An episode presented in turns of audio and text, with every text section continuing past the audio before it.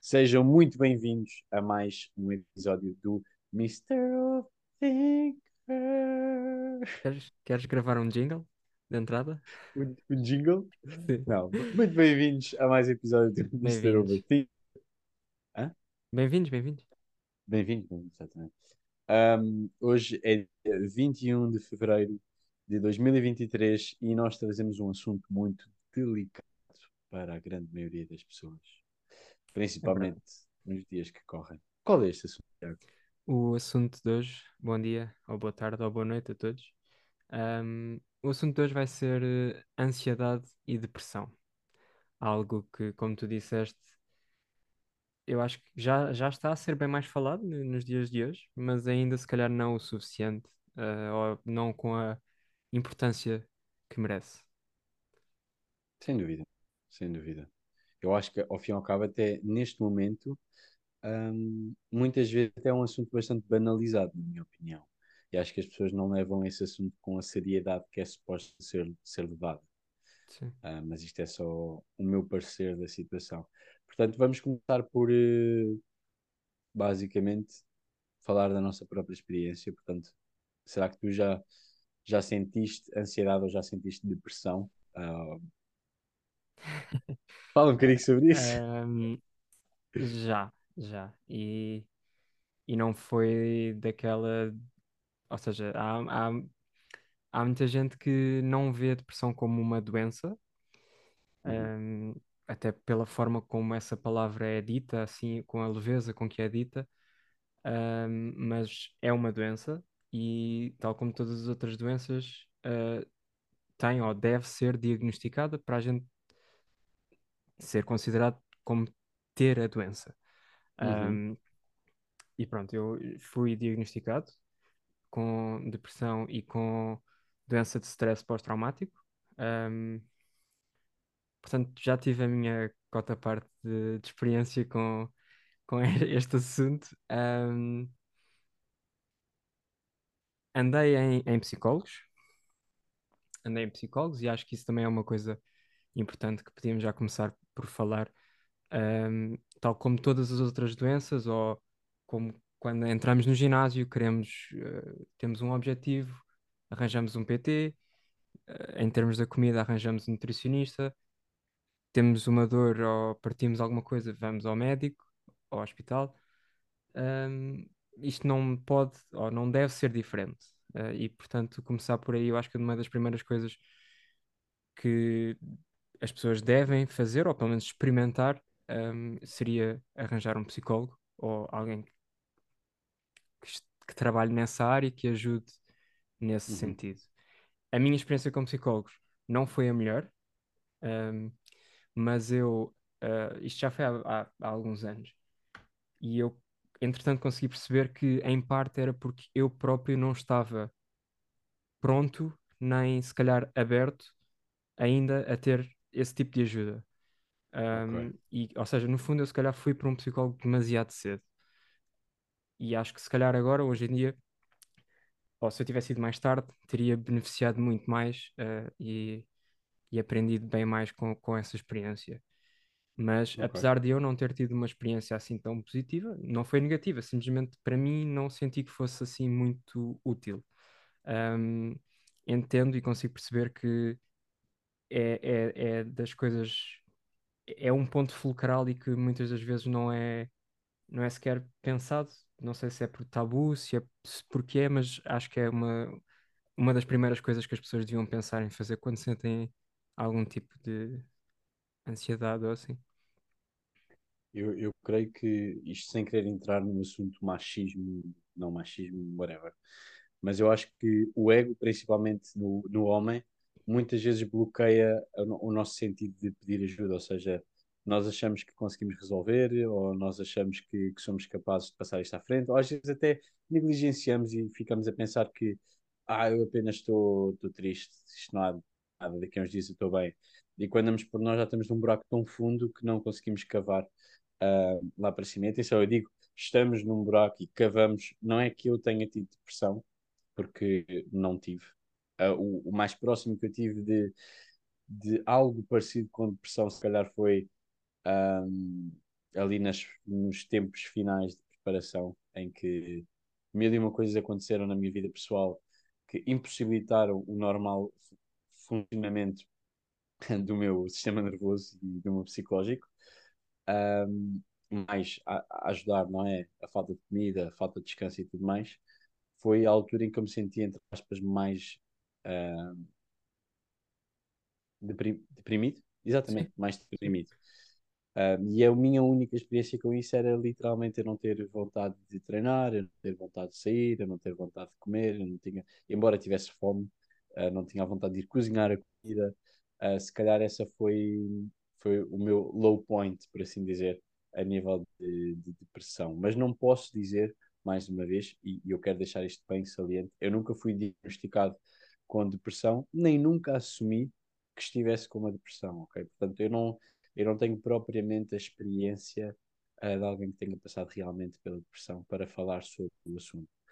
Em relação à ansiedade, se calhar já posso falar um bocadinho mais. No entanto, mais uma vez, não foi algo que eu, eu nunca considerei uma pessoa ansiosa. Eu não tive ataques de pânico, nunca tive nada dessas coisas. Simplesmente existem certos momentos da nossa vida e certas coisas que nos acontecem que nos fazem tomar noção de onde é que nós estamos e o que é que nos rodeia e o que é que pode acontecer, que pelo menos a mim eh, quando eu tomo muita consciência de mim e do que se passa à minha volta, às vezes pode-me deixar um bocadinho mais, mais ansioso. Principalmente a nível de trabalho, acho que é o assunto mais delicado para mim uh, e, e, pronto, e que me deixa mais ansioso, por assim dizer. Não sei qual é, é a tua opinião em relação a isso. Sim, em relação à ansiedade, eu também é exatamente isso que tu disseste, a questão do ter noção de nós e daquilo que está à nossa volta. Eu sou uma pessoa que tem isso talvez em excesso. Um, uhum. E por causa disso sempre tive bastante, bastante ansiedade e bastantes ataques de pânico, inclusive. Um, uma das coisas que isto depois vai depender de pessoa para pessoa, um, mas uma das coisas que me ajudou bastante a conseguir controlar e a, a evitar até que esses ataques acontecessem é a questão de ignorar uh, o que é ignorar a opinião das outras pessoas. Um, eu era uma pessoa que ligava bastante a isso, ao que as outras pessoas pensavam, ao que as outras pessoas achavam de mim, ao que as outras pessoas diziam nas minhas costas. Eu era uma pessoa. acho que tu és fantástico. Obrigado. Eu era uma pessoa que ligava bastante a isso e, e consequentemente ficava muito tempo a pensar em todas as as interações que tinha e em todos os encontros, em tudo. Eu ficava, mesmo depois de os ter, ficava a pensar nisso e a, a, a passar por eles vezes e vezes sem conta. E a pensar no que é que eu devia ter dito, no que é que, como é que eu devia ter reagido, essas coisas todas, o que é que a pessoa uhum. ficou a achar de mim, se calhar não devia ter dito aquilo. Mil e uma coisas. Um, e, e demorou bastante até perceber que o meu problema partia de eu ligar demasiado ao que as outras pessoas pensavam, um, mas quando percebi, até porque eu também não só ligava demasiado, como também metia muitas vezes as outras pessoas ou os interesses das outras pessoas à frente dos meus. Ok. Mas isso eu, eu até ponho em, em, em pontos separados e se calhar nem tanto, tanto a ver aqui com a, com a questão da ansiedade.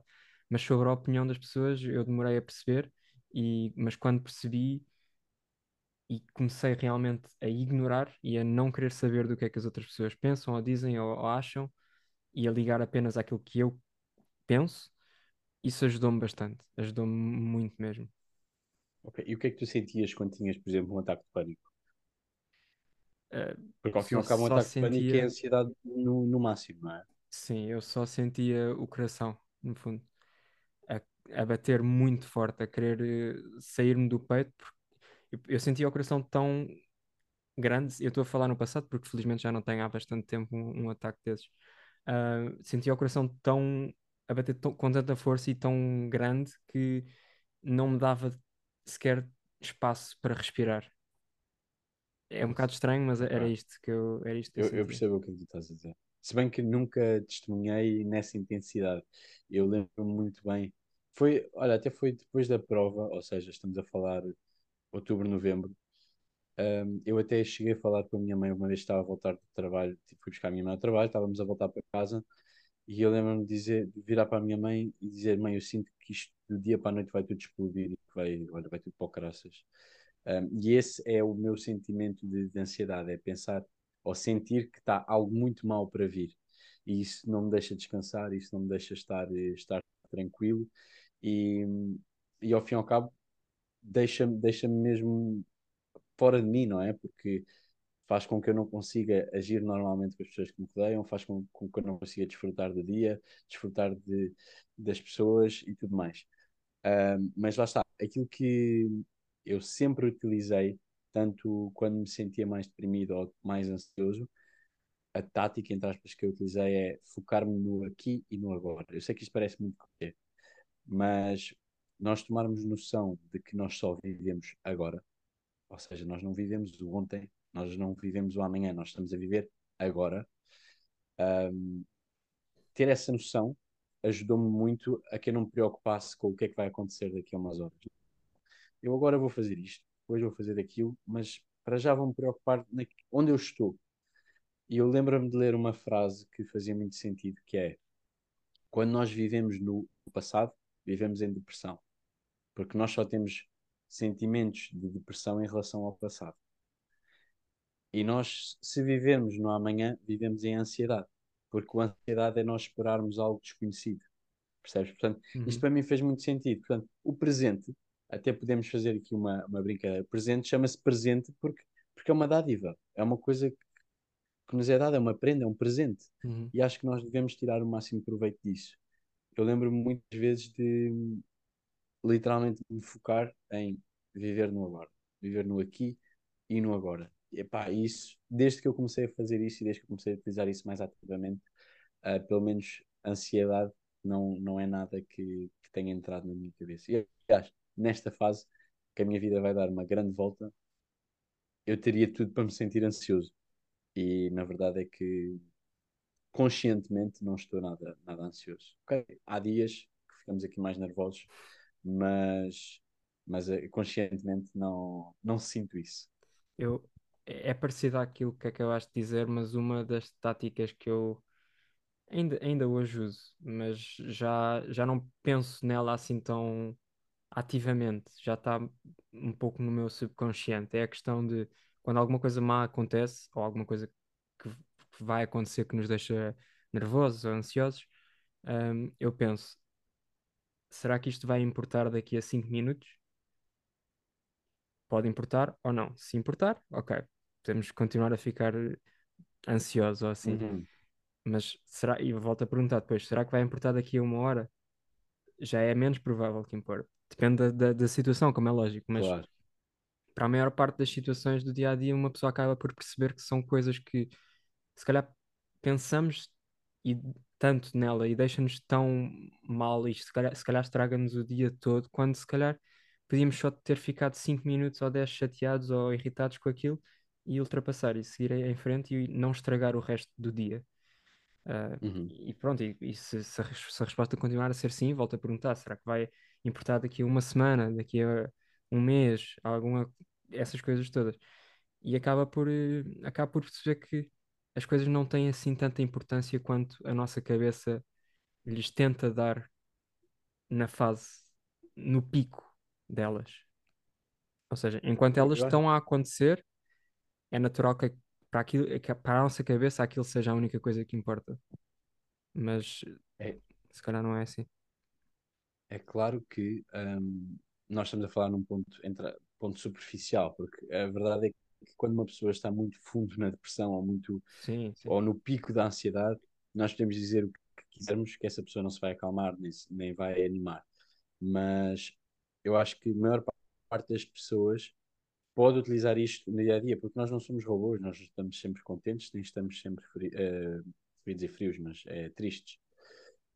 A verdade é que o ser humano tem altos e baixos, e acho que quanto mais nós nos focarmos naquilo que realmente importa, que é o agora, aquilo que nós estamos a fazer agora, um, mais facilmente vai ser controlada a nossa ansiedade e mais fácil será evitar aquilo que podem chamar da depressão. E claro que as pessoas que nos rodeiam também importam muito, porque se tu te rodeares de pessoas que não têm objetivos, se tu de pessoas que não têm uma visão para a vida delas e que não querem nada mais do que opa, simplesmente estar em casa e não fazer a ponte do chaveiro, não têm qualquer objetivo. E atenção, não é que tenha mal vocês serem uma pessoa relaxada e, e estar tranquilos da vida, mas desde que não sintam que são, entre aspas, inúteis. Percebes o que é que eu estou a dizer?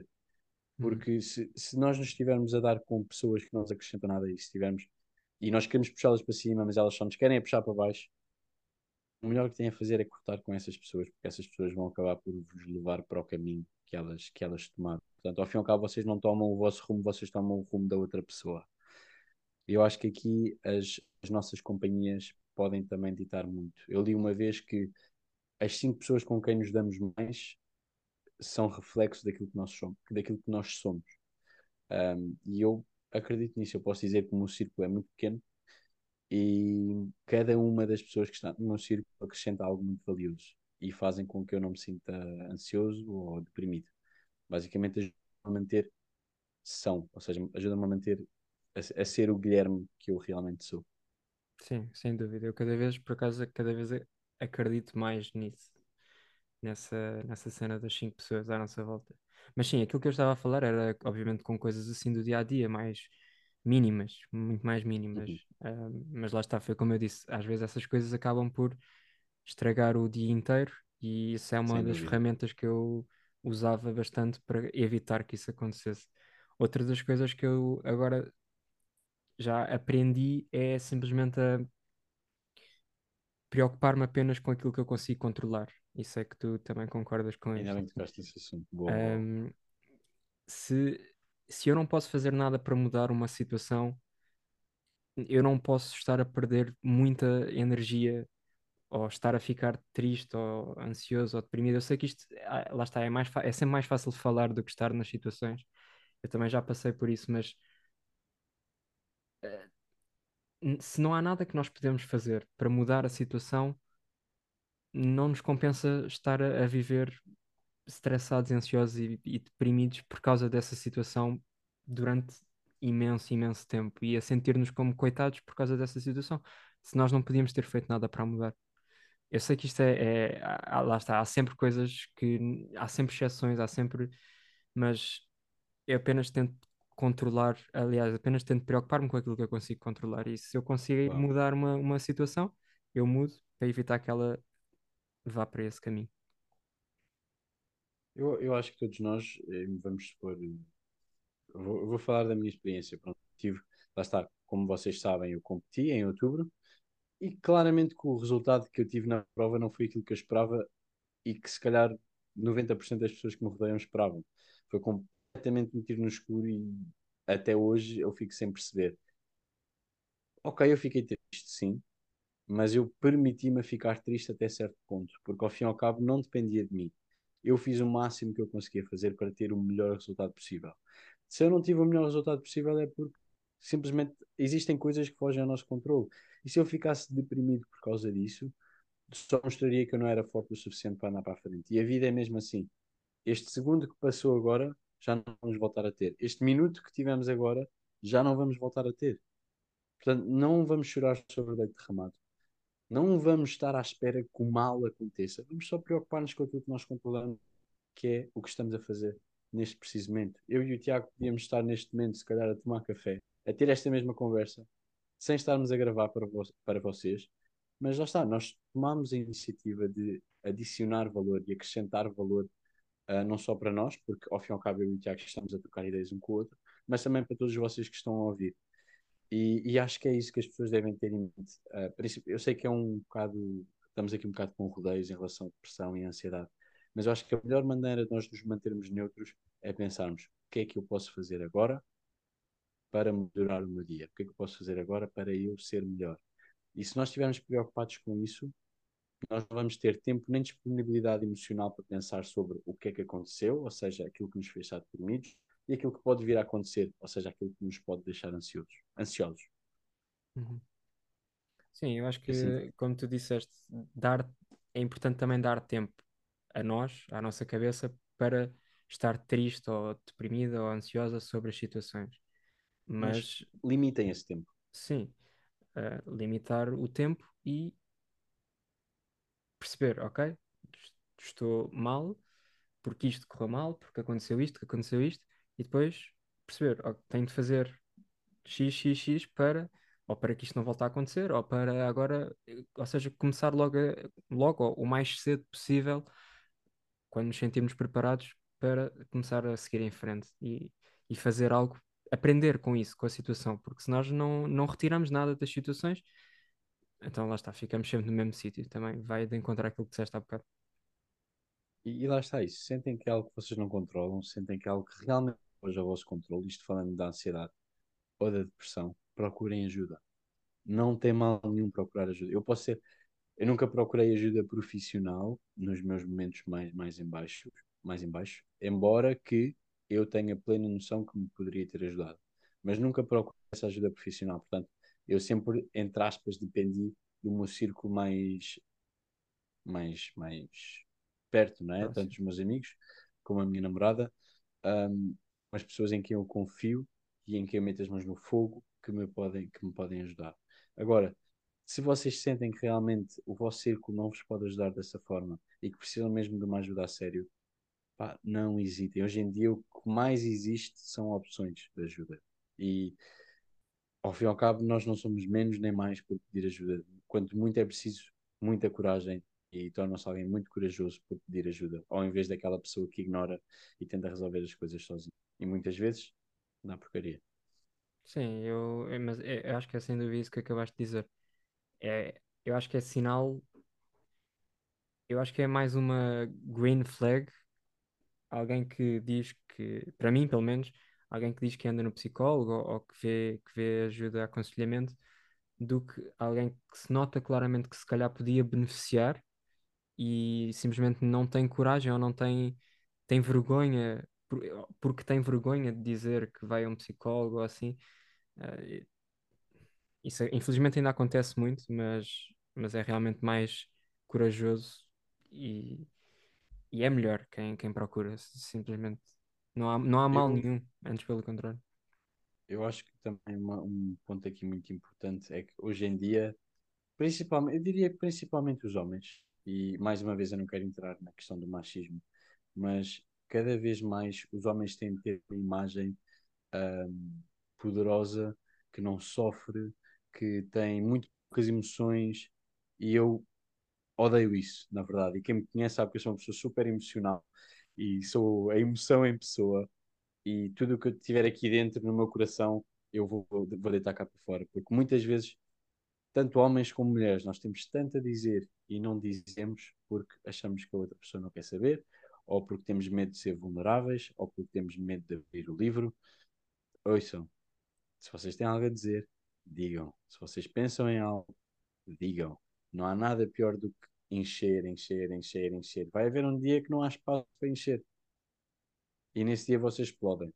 Portanto, ok, não seja uma pessoa totalmente sem filtro, mas mantenham um filtro fininho e, e não tenham medo de dizer as coisas como elas são. Não tenham medo de pedir ajuda. Não tenham medo de ser verdadeiros convosco. Porque ao fim e ao cabo, é isso que as pessoas precisam de ser.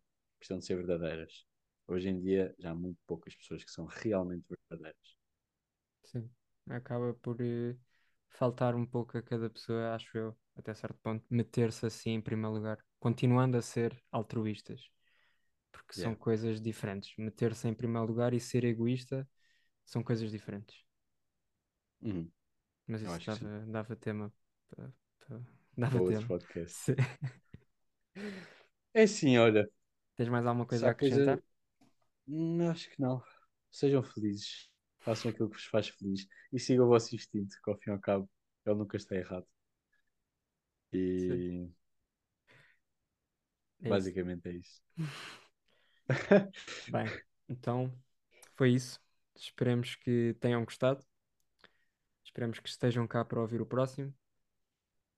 E um grande abraço. Um grande abraço, meus caros amigos, meus caros ouvintes. Até uma próxima. Tchau. E despedimos assim mais um episódio do Mr. Overthinker. Até à próxima.